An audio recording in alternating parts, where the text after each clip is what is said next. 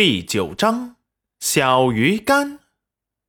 小溪里有许多的小鱼小虾游过，齐云冉眼神一亮：“小轩儿，今日我们有口福了。”说完，看着小溪中的鱼儿流口水，这完全是绿色、纯天然、无公害的食品啊！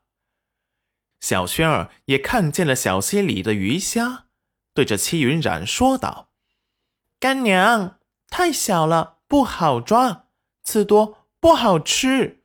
村子里的人都嫌弃不抓，没有多少肉。那是他们看干娘的。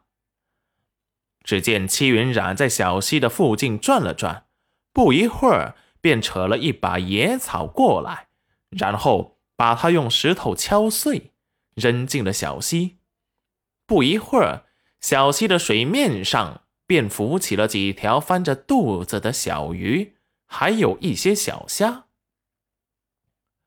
小景轩目露惊奇，结巴的说道：“干干娘，他他们自己浮浮起来了。”戚云染淡笑不语，走了过去，就开始把浮升起来的小鱼全部捡了起来。不一会儿。小鱼浮起的越来越多，小景轩兴奋的立即过来帮着戚云展捡起来。不一会儿，捡了不少，够他们今天吃的了。戚云染用树藤编了个小篓，把它们全装了起来，带了回去，顺便又在路上专门寻了两只比较肥的野鸡，打了一并带回去。这可是硬菜呀！齐云染一手提着小鱼和小虾，一手提着两只野鸡，大概重八九斤，就带着小景轩回去了。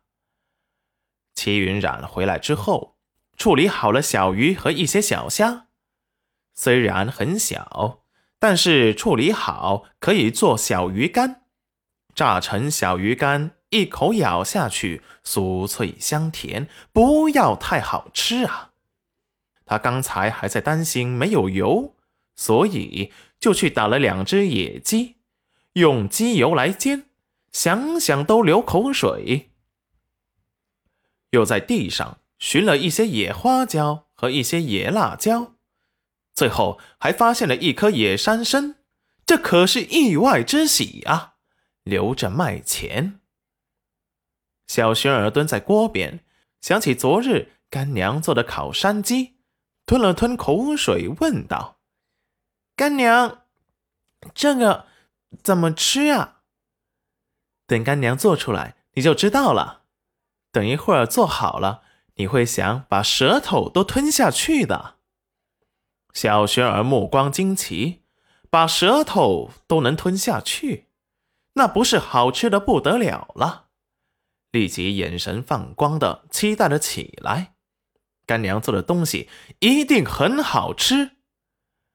戚云染处理好了小鱼，就先把它们给腌制了一下，立即就开始处理野山鸡了。手中的小刀是他自己在屋子里找到的，磨了一下还是很锋利的。小轩儿他们以前那个缺口的大刀，他驾驭不了。很快。野山鸡在他熟练的动作下就被拔了毛。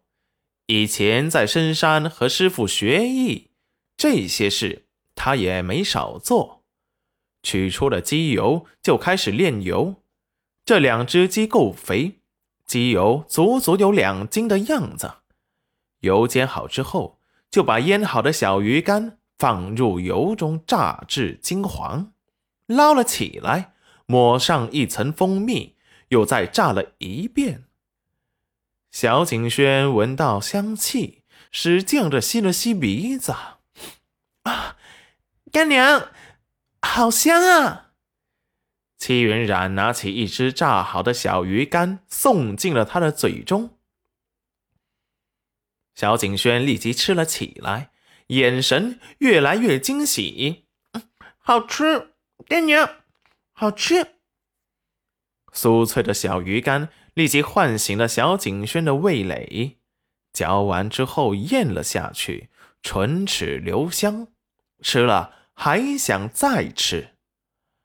齐云冉自己也拿了一条放进嘴里，果然味道还不错，虽然比不得他以前吃过的，不过比起前两天吃的野菜，不知好了多少倍。然后又用少量的油煎了几个小蘑菇，再用他做好的竹碗做了一碗酸甜的蜂蜜水给小景轩解腻。小景轩小手不空，小嘴不停的吃的很满足。